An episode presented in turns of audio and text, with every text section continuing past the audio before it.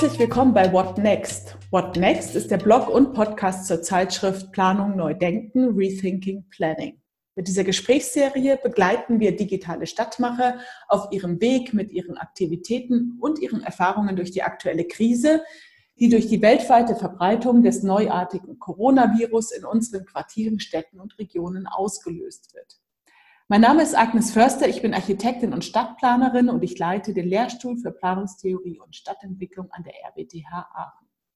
Ich begrüße heute sehr herzlich David Morsi und Gregor Kuhlmann von der Nila Freiheit in Köln. Herr Morsi, Herr Kuhlmann, schön, dass Sie da sind. Herr Morsi und Herr Kuhlmann arbeiten für das Projekt Nila Freiheit e.V. Das ist ein urbaner Kulturverein, der urbanen Lebensraum gemeinschaftlich schaffen, gestalten und kulturell nutzen möchte. Die Räumlichkeiten einer ehemaligen Werkstatt an der Vogelsanger Straße in Köln bieten dafür möglichen Entfaltungsraum. Beide sind auch Mitglieder der Urbanen Liga. Das ist ein Bündnis aufstrebender Stadtmacher für morgen.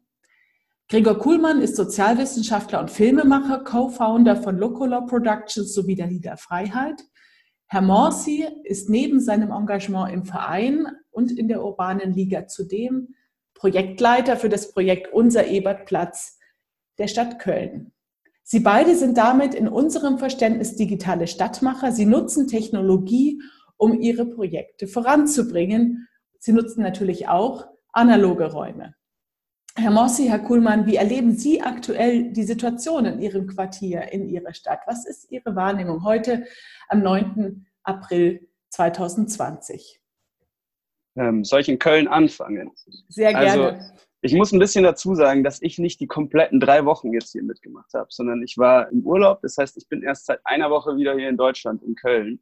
Das heißt, für mich kam das alles sehr abrupt. Ich habe quasi nicht so ein bisschen die, mich die Eingewöhnungsphase mitgemacht, sondern ich kam hier hin und es war quasi schon eine Kontaktsperre und die meisten Menschen hatten sich schon einigermaßen dran gewöhnt. Das heißt, für mich ist es noch immer ziemlich verwirrend, um ehrlich zu sein und sehr, sehr skurril, dass gerade der öffentliche Raum, gerade das, was man als attraktiv im öffentlichen Raum sieht und gerade die attraktivsten Orte quasi eher so das Problem an sich sind, weil die Menschen sich eben nicht treffen sollen. Und dann gerät irgendwie so das, was die Städte ausmacht, plötzlich eher zum Problem. Sind Sie denn schon an Ihrem Ebertplatz vorbeigegangen? Äh, ich war tatsächlich noch nicht am Ebertplatz. Ich mhm. äh, ist auch schwierig natürlich bei so einem Projekt, wo man dann eigentlich relativ viel vor Ort ist, jetzt Homeoffice zu machen. Aber bisher musste ich alles noch von zu Hause machen. Herr Kuhlmann, war Ihre Eingewöhnung dann etwas sanfter da in Berlin?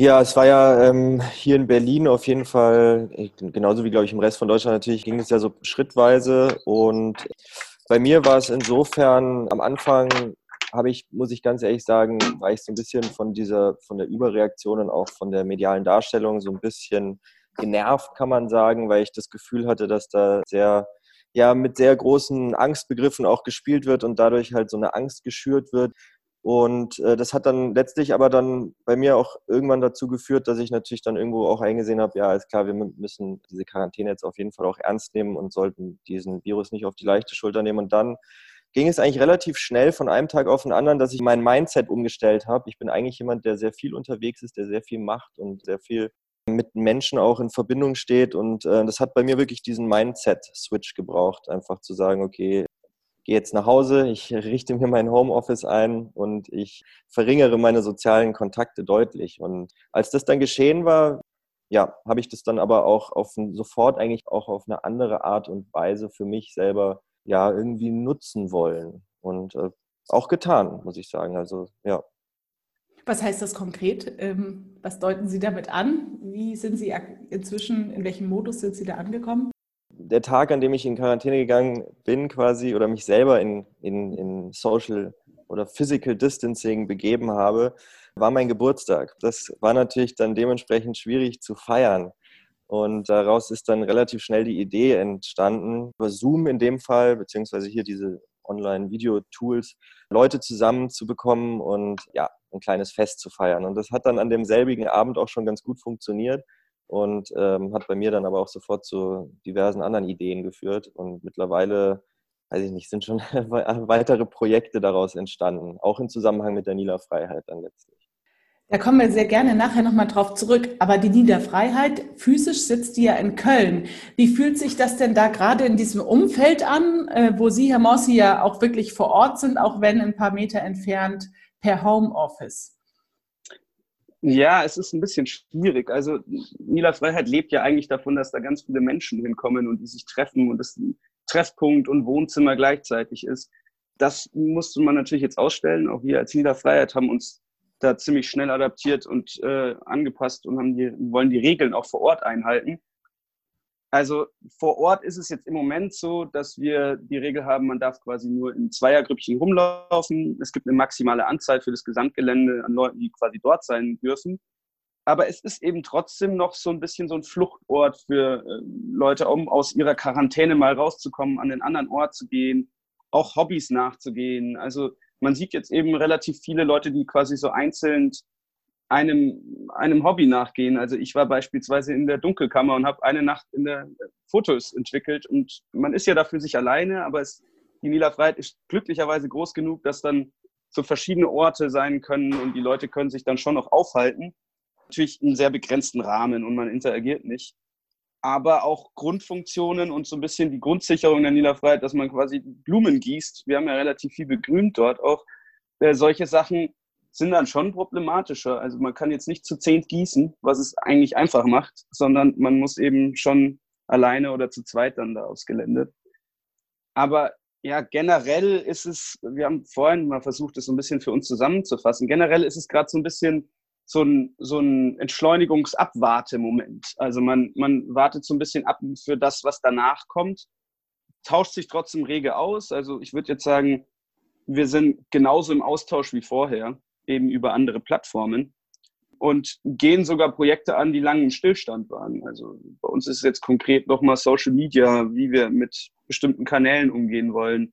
Also gerade solche Sachen auch im virtuellen Raum stehen gerade sehr im Vordergrund und man merkt schon, dass die Diskussion sehr viel größer ist und das Interesse. Was haben Sie denn da für Kompetenzen und für Ressourcen mitgebracht? Also auch als Netzwerk, das Sie ja vorher schon waren, dass Sie jetzt auch in diesem virtuellen Raum, in diesem digitalen Raum hineingehen können? Die, die Nila Freiheit ist ja ein Netzwerk aus Menschen, die wirklich aus den unterschiedlichsten Bereichen kommen und äh, dementsprechend die unterschiedlichsten Expertisen sich darin auch wiederfinden. Ne? Und äh, wir haben auf jeden Fall einige Leute, die sich einfach auch im technischen Bereich sehr gut auskennen, die auch sehr gut darin sind, sich Dinge schnell selbst anzueignen. Und ich glaube, das ist sowieso eine der Kernfähigkeiten eines Projekts wie der Nila Freiheit, dass die Nila Freiheit ist ja ein Projekt, das äh, eben komplett auch aus sich selbst heraus entstanden ist. Das heißt, da musste eigentlich alles auch irgendwie selbst erlernt werden. Von der Sekunde Null an hat man sich alles selbst beigebracht. Und ob das jetzt rechtliche Themen sind, technische Bereiche sind, alles Mögliche. Und es ist einfach wieder eine neue Situation, in der genau diese Fähigkeit des sich selbst Dinge beibringens, ähm, ja, einfach gefordert ist. Und äh, die Leute, die halt dann in dem gewissen Bereich des Digitalen sich eben äh, einbringen wollen und ein Interesse darin haben, die steigen da natürlich dann auch dementsprechend ein. So. Also es sind echt zwei Dinge oder es sind mehrere Dinge. Das eine ist mal diese Grunderfahrung, dass man etwas sich selbst aneignet und lernt und dann fähig wird, etwas zu tun. Das ist ja mal was ganz Grundlegendes, was Sie eigentlich beschreiben, was Sie alle verbindet. Das andere ja. ist dann, dass in dem Netzwerk auch noch verschiedene Kompetenzen verfügbar werden, weil man dann auf die Spezialisten ein bisschen zugreifen kann. Was ich jetzt auch super interessant finde, und das meinte Gregor ja auch so ein bisschen damit, das, dieser virtuelle Raum wird jetzt eben als Riesenchance auch äh, verstanden. Es geht ja immer um Raum bei unserem Thema. Und ich glaube, es haben sich die meisten jetzt einfach damit abgefunden, okay, mit dem physischen Raum kann man gerade eben nichts machen mit vielen Menschen. Und ähm, dann wird der virtuelle Raum quasi als so eine neue Chance gesehen. Und so, solange, äh, sobald es Interesse gibt für irgendwas, gibt es Menschen, die sich Kompetenzen aneignen wollen und die sich dann da eben reinfuchsen und sagen, okay, wir kriegen das hin mit einer Videoübertragung und dann läuft es so live aus der Halle ins Internet. Aber es stimmt natürlich auch, was, nicht, äh, was man nicht vergessen darf, ist äh, auch, dass die Bereitschaft einfach sehr groß ist, dieses Wissen zu teilen dann auch. Ne? Also Leute mhm. bringen sich selber was bei und ähm, stellen dieses Wissen dann aber auch als Expertise zur Verfügung und andere Leute, die dann quasi Technik benötigen, die können dann ganz einfach diese Leute fragen und erhalten die Unterstützung auch.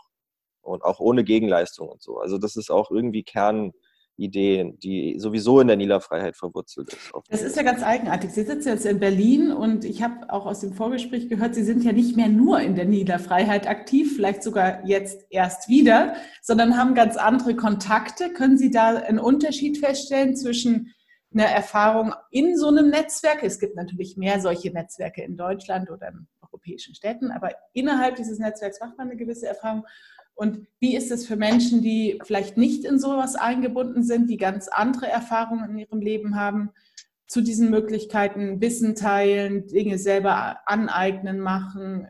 Ich glaube, Sie haben ein paar Gespräche geführt, auch in letzter Zeit. Ja, doch, auf geht. jeden Fall, genau. Also ich habe auch eine, eine Sache, die wir relativ früh angefangen haben, ist auch den sogenannten Corona-Stammtisch ins Leben zu rufen. Und das war eigentlich nur eine WhatsApp-Gruppe, in der ganz viele verschiedene Freunde waren und äh, man dann quasi sich einmal am oder dreimal die Woche abends verabredet hat und den Stammtisch eröffnet hat, und dann kamen einfach Leute dazu.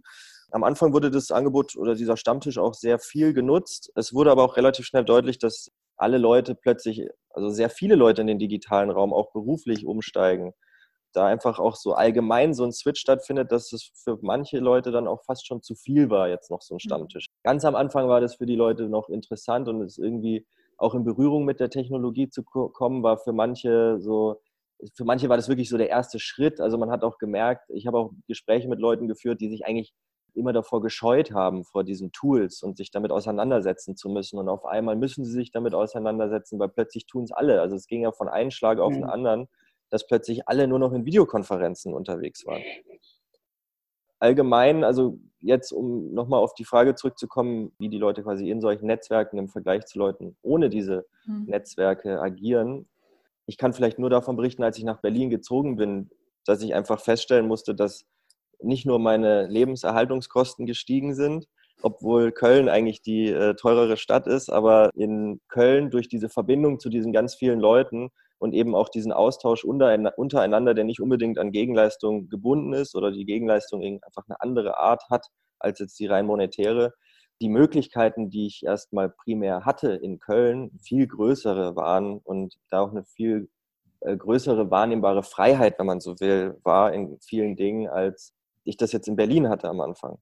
Und ich glaube schon, dass es vielen Menschen, die jetzt quasi nicht in so einem Netzwerk sind, gut, die können es wahrscheinlich in dem Sinne auch nicht so nachvollziehen. Also ja, gar nicht so leicht zu beantworten, die Frage, weil ich einfach schon sehr lange in solchen Netzwerkstrukturen bin und ich sehe immer nur, dass andere Leute sich das irgendwie eigentlich wünschen, aber mhm. es halt dann doch irgendwie nicht gegeben ist. Und oft liegt es für meine Begriffe eben dann daran, dass dieser Raum auch nicht dafür da ist.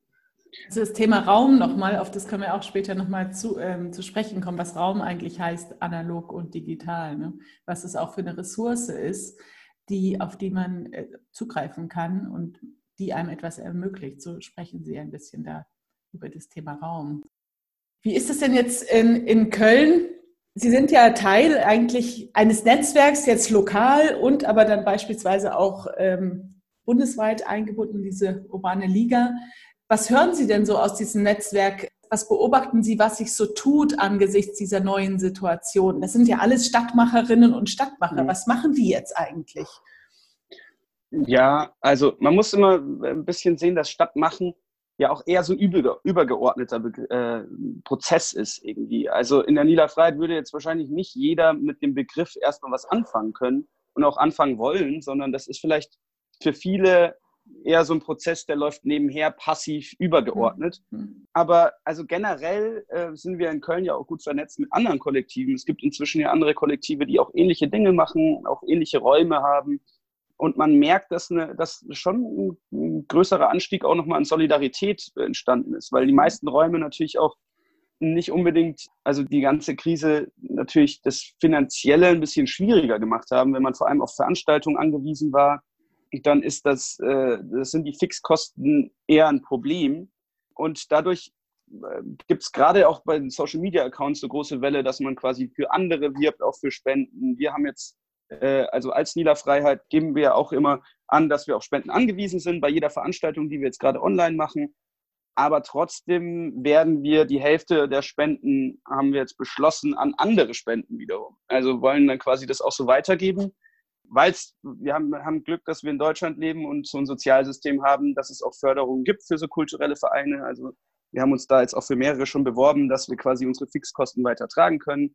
Wir zahlen ja relativ viel Miete und äh, unsere Vermieter waren bisher jetzt noch nicht bereit, da runterzugehen. Also ich würde sagen, Solidarität steigt äh, gerade definitiv an. Und es gibt relativ viele Leute, ich würde auch sagen, vor allem DJs, die gerade auch auf uns zukommen und Lust haben, von der Nila Freiheit aus live was zu streamen. Und also es gibt Leute, die viel Motivation haben, Sachen, Projekte zu starten, wenn auch bisher vor allem in äh, Musik- und DJ-Sicht. Also dass die Niederfreiheit fast so eine Plattform, eine Vertriebsplattform, eine Plattform des Bekanntmachens auch für solche Leistungen, für solche Angebote, die sonst eigentlich im physischen Raum stattgefunden hätten. Def definitiv. Also was ich auch noch einen witzigen Fakt fand, ist, dass äh, beispielsweise wir haben eine Yoga-Stunde, die findet jeden Montag statt und die war jetzt letzten Montag äh, so gut besucht wie, bis noch, äh, wie noch nie eigentlich, weil sie eben online stattgefunden hat und es können dann Leute aus Berlin und aus Wien sich dazuschalten. Also insofern ist das ja schon noch so eine Chance, über diese Plattform quasi und über dieses Tool dieses virtuellen Raumes nochmal äh, größeres Publikum anzusprechen.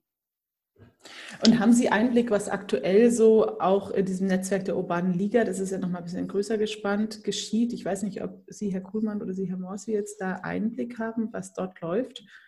Ja, also ich habe, äh, ich muss ganz ehrlich sagen, im Moment ähm, ist es relativ ruhig in der urbanen mhm. Liga. Mhm. Man hört relativ wenig. Also es gab einmal äh, am Anfang der Corona-Krise äh, ein Arbeitstreffen, wo es darum ging, ein Alumni-Netzwerk quasi zu etablieren oder sich Grundgedanken darüber zu machen, wie so ein Alumni-Netzwerk aussehen kann, weil der erste Jahrgang dieses urbane Liga-Netzwerks ja nun auch äh, irgendwie vorbei ist. Und ja, aber darüber hinaus ist momentan ähm, eigentlich findet da sehr wenig statt, muss ich sagen. Aber ich würde schon sagen, das ist dem vor allem geschuldet, dass die urbane Liga ja quasi gerade einen Jahrgangswechsel äh, durchlebt. Mhm. Also anderen, also wenn das nicht so wäre, könnte ich mir schon vorstellen, dass da gerade ein bisschen mehr Wind drin wäre. Mhm. Mhm. Ja. Und zum Beispiel äh, über Kontakte der urbanen Liga sind ja auch Leute zu Quarantäne-Talks mit dazugekommen. Also es ist schon so, dass es, dass es sich befruchtet, aber eben eher passiv als aktiv. Kennen Sie vielleicht äh, dann aus Ihrem Umfeld, jetzt ob das jetzt in Köln ist oder in Berlin, andere dann noch etwas aktivere äh, Plattformen, ähm, von Macherinnen und Machern, die sich jetzt vielleicht sogar etwas deutlicher artikulieren, als sie das vorher wahrgenommen haben, wo sie sagen, da ist jetzt eigentlich äh, weniger die Passivität, von der wir alle erstmal ein bisschen betroffen waren. Dieser Modus ist da schon so ein bisschen überwunden und es geht Richtung Aktivität. Haben Sie da Beispiele in Köln, in Berlin? Schwierig. Also von, von Plattformen meinen Sie, die wir, die man quasi jetzt im Netzwerke, digitalen Raum, ja. die man stärker wahrnimmt als Aha. vorher? Also ehrlich gesagt, hier in Berlin muss ich sagen, wir haben als Niederfreiheit, also ich aus der Niederfreiheit heraus, habe hier mit einem anderen Verein eine Kooperation gestartet, die vorher mhm. nicht stattgefunden mhm. hat. Und das ist eben auch eine, eine Kooperation über, dass wir, wir machen den Quarantäne-Talk. Es ist auch ein Talk-Format, wo wir in verschiedene soziale Milieus quasi einen Blick reinwerfen und uns einfach nur auch so die, die Stimmungen und die aktuelle ja, Meinungen über die aktuelle Situation quasi einholen und einfach mit den Leuten reden. Sowas wird ja ganz viel gemacht. Also es passiert ja schon recht viel. Ja, man merkt auf jeden Fall, dass, dass viele Leute jetzt den Sprung ins Digitale schaffen und ganz viele Ideen ausleben. Aber wenn ich jetzt so von Platt, über eine Plattform nachdenke, fällt mir jetzt gerade nicht direkt was ein. Also in Köln wüsste ich jetzt was. Da gibt es diese Plattform von dringeblieben.de. Die äh, machen quasi live äh, Konzerte und Livestreams, wo die Leute dann äh, oder einzelne Organisationen quasi streamen können und Spenden sammeln können über diese mhm. Streaming-Seite. Das wäre noch so eine Plattform in, in, dem Sinne, die mhm. mir einfallen würde. Mhm. Aber das ist ja wiederum wieder was, die quasi eigentlich, die waren ja vorher genauso aktiv als rausgegangen eben. Die haben, nur der Name war dann natürlich ganz nicht so passend für die Corona-Krise. Aber was Sie ja jetzt gerade meinten, ist ein, eine Plattform, die quasi Schwung nochmal aufgenommen hat durch die Corona-Krise. Oder? Hatte ich ja, das richtig verstanden? Oder man könnte sagen, die im Vergleich zu anderen aktiver sind, ist als ähm, und da etwas hervorsticht. Ah. Ich weiß nicht, ob es wirklich tatsächlich, das äh, ist ja eine gute Frage, auch Organisationen, Initiativen, Gruppen gibt, die jetzt richtig Schwung aufnehmen oder ob es doch eher die sind, die schon eine gewisse Festigkeit hatten, bestimmte Fertigkeiten hatten, eine bestimmte Stärke ihres Netzwerks, die jetzt auch die Möglichkeit haben, weiterzumachen. Das erkunden wir eigentlich ein bisschen gerade auch über diese Gespräche, wie man eigentlich in diesen sehr harschen Übergang von der einen Welt in diese andere Welt, wie man da zurechtkommt und was man auch vielleicht an neuen Fertigkeiten entwickeln muss. Das wäre auch eine Frage, ein bisschen an Sie. Haben Sie schon mal darüber nachgedacht, wo Sie jetzt auch Ihre eigenen Fähigkeiten auch im Netzwerk vielleicht sogar ausbauen müssen? Haben Sie schon Pläne, was Sie jetzt als nächstes organisieren, tun, um ja weiter aktiv zu sein? Ja, da kann ich antworte auch mal ganz kurz mhm. darauf. Äh, weil bei mir kann ich eigentlich sagen, ich bin schon voll äh, eingestiegen und äh, von Anfang an sehr aktiv gewesen. Ähm, das hat ja bei mir mit dem Corona-Stammtisch angefangen. Mhm. Dann wurde aus dem ersten Stammtisch die erste Auflegesession, aus der ersten Auflegesession der erste organisierte Barabend mit bis zu 100 Gästen. Äh, auch über hier Videotelefonie, wo dann die Leute zu Hause waren und wir quasi mit vier DJs äh, ein Line-up äh, gemacht haben und Musik gespielt haben und Spenden gesammelt haben für unser Projekt, für die Nila Freiheit. Genau, dann gibt es noch den Quarantäne-Talk, an dem wir arbeiten. Also bei mir ist das eigentlich ja direkt in absoluten Aktivismus umgeschlagen, muss ich sagen, bis hin zur absoluten Zoom-Überlastung. Ist ja. Account schon gesperrt, oder? Ja, das nicht, aber, ähm, ja, aber teilweise war ich dann so, war das dann wirklich so, dass ich mich am Anfang darauf gefreut hatte, diese, also was heißt gefreut in dem Zustand? Also ich hatte zumindest mir vorgenommen, die Zeit so ein bisschen auch für Ruhe und Besinnung und so ein bisschen ja, die Auseinandersetzung mit eigenen anderen Themen vielleicht mal zu nutzen. Und es ist aber ehrlich gesagt eher darin umgeschlagen, dass ich wahnsinnig viel in Kontakt war mit plötzlich allen möglichen Leuten über Zoom, egal auch plötzlich mit der Familie, ganz anderer Kontakt, viel mehr Kontakt in die Nila Freiheit als vorher. Ja, also es ist einfach die, die Kontaktmöglichkeiten durch dieses, durch dieses Experimentieren wollen von allen irgendwie und alle waren dann plötzlich so mit dabei und wurden dann auch so angestachelt äh, von der Situation. Ja, das hat sich bei mir eigentlich relativ schnell vermannigfaltigt. Haben Sie dann schon so ein Bild für so eine mittelfristige Perspektive? Sie beschreiben sehr stark eine total dynamische Situation, die sich da so entwickelt, oder? Und vom einen entwickelt sich das nächste. In wenigen Tagen eigentlich. Haben Sie schon so ein Bild vor Augen, was vielleicht im Juni ist? Jetzt für die Allgemeinsituation, meinen Sie? Ja, für sich selbst auch, als so ein aktiver Mensch. Also ähm, ist das jetzt einfach eine ausgeprägte Ausprobierphase äh, und dann irgendwie daraus zeigen sich die Dinge, die man eher fortsetzen möchte und andere Dinge, die man wieder abstreift. Ja, also ich glaube, es ist äh, das auf jeden Fall. Es ist eine Ausprobierphase, es wird auch viel experimentiert auch jetzt dieses Format der Quarantäne-Talk, auch da ist jetzt zum Beispiel noch, das ist ein, hat momentan ein offenes Ende. Es wird sich zeigen, äh, wie die Themen, wie der Bedarf ist, überhaupt über Themen zu reden. Welche Themen wird es geben?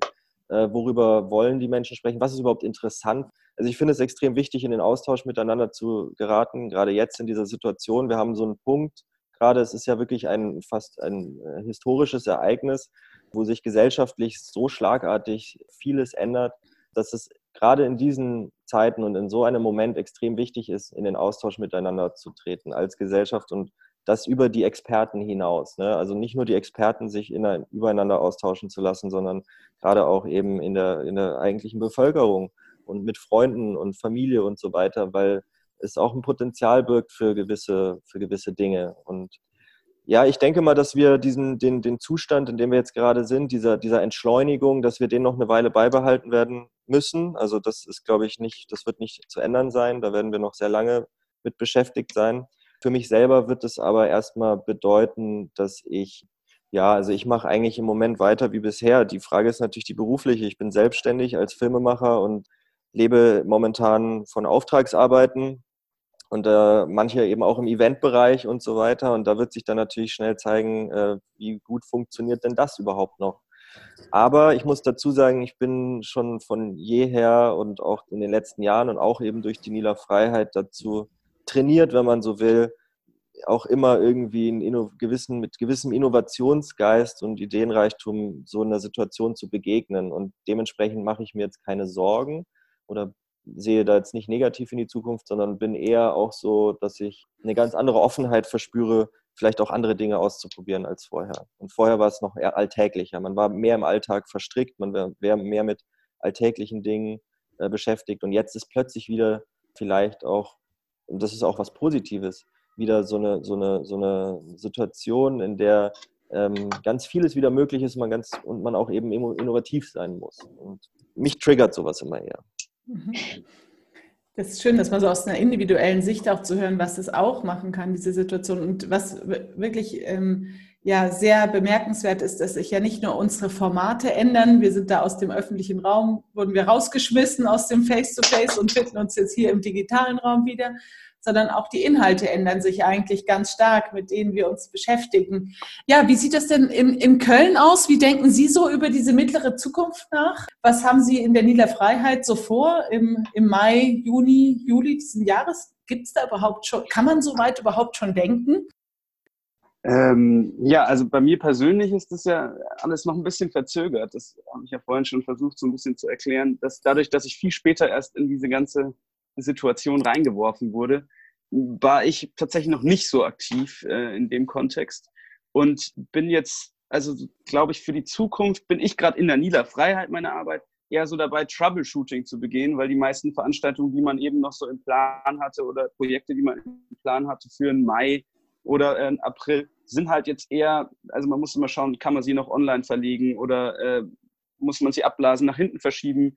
Aber es ist eben eine Riesenunsicherheit, gerade auch in Bezug auf die Niederfreiheit. Also man weiß nicht, ob man im Mai wieder wirklich Leute zu sich in die Halle einladen will und ob man wirklich Veranstaltungen machen will oder kann. Ähm, das heißt, prinzipiell ist, glaube ich, Unsicherheit das, das Stichwort da. Keiner weiß irgendwas. Man tauscht sich ganz viel aus über verschiedenste Förderungen, ob das jetzt, natürlich sind viele selbstständig bei uns im Kollektiv. Es gibt einen regen Austausch über die Themen, aber eigentlich dominiert immer die Unsicherheit in jedem Gespräch, weil man über die meisten Dinge nicht viel weiß. Ähm, und für die Nila Freiheit ist Unsicherheit natürlich auch ein bisschen ein Risiko und eine Gefahr. Also wir beschäftigen uns gerade eben viel mit Förderungen, wie wir die Mieten für die nächsten Monate bezahlen können und äh, dass wir da nicht in Probleme geraten. Und mittelfristig glaube ich tatsächlich nicht, dass Großveranstaltungen stattfinden können im Mai. Ich hoffe, dass sich ab Juni das alles ein bisschen wieder lockert, aber glaube auch, dass sich langfristig Dinge verändern werden und dass man bestimmt auch nach der ganzen Krise anders über solche Versammlungen und über seine Arbeit nachdenken wird. Also in Bezug auf den Eberplatz ist genau das Gleiche. Da ist gerade alles, was man eigentlich vorher immer als Ziel hatte, mit Aufenthaltsqualität erhöhen und Projekte machen, wo möglichst viele Leute kommen, wo vielseitig verschiedenste Leute kommen, ist ja gerade genau nicht angesagt. Deswegen, ja, Unsicherheit würde ich als Riesenstichwort mhm. nehmen. Und ähm, deshalb hat sich natürlich auch die Kommunikationsgeschwindigkeit dann doch erhöht, weil natürlich in Unsicherheit es einen Bedarf gibt nach Kommunikation, nach Austausch. Dazu dienen ja auch hier diese Gespräche. Und ich bedanke mich sehr für dieses Gespräch. Ich glaube, was ich ein bisschen gesehen habe, ist, dass es totale Ressourcen gibt aus diesen Netzwerken, aus diesen Erfahrungen und sie vielleicht jetzt sogar sich auf den Weg machen, mit diesen Begabungen neue Räume zu erkunden, die den entsprechenden Abstandsanforderungen ähm, auch entsprechen. Und dann gibt es eben nicht einen Ebertplatz, sondern einen Ebertpark oder eine Ebertlandschaft, wo mhm. vielleicht diese Potenziale in einem neuen räumlichen Setting sich eigentlich entfalten können. Denn ich glaube, dass diese Wünsche, diese Bedürfnisse der Menschen, die bleiben ja da. Wir wollen ja wieder raus. Und wir mhm. möchten, glaube ich, schon Wege finden, das zu tun in den kommenden Monaten. Also ich wünsche Ihnen ganz viel Erfolg bei dem Erkunden dieser neuen Räume. Herzlichen Dank für das Gespräch, Gregor Kuhlmann und David Morsi. Und ich denke, wir hören sicherlich wieder rein in ein paar Monaten, denn wir begleiten ja diese analogen und digitalen Stadtmacher auf ihrem Weg, ihren Erfahrungen und bei ihrem aktuellen Nachdenken und Wahrnehmen der Krise. Hören Sie wieder rein.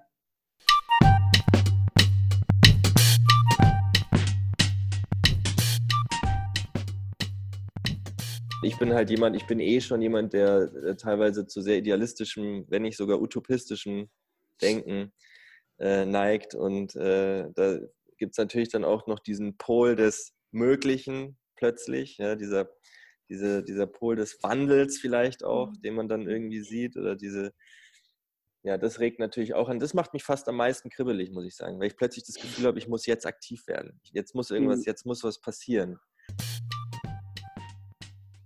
Aber also ich habe darüber nachgedacht, ob man nicht für die Stadt sich eine neue Praxis überlegen muss, auch mit Stadt umzugehen und mit Raum. Das war schon ernst gemeint mit dieser, also das ist auch alles neue Ideen, aber kann man nicht so analoge Sachen machen, die den Regeln entsprechen, die aber eine gewisse Würdigkeit und Festlichkeit haben. Also kann man nicht so ein kollektives Picknick organisieren im Park mit diesen Abständen und genau so eine Gruppe Menschen auch wieder zusammenbringen halt mhm.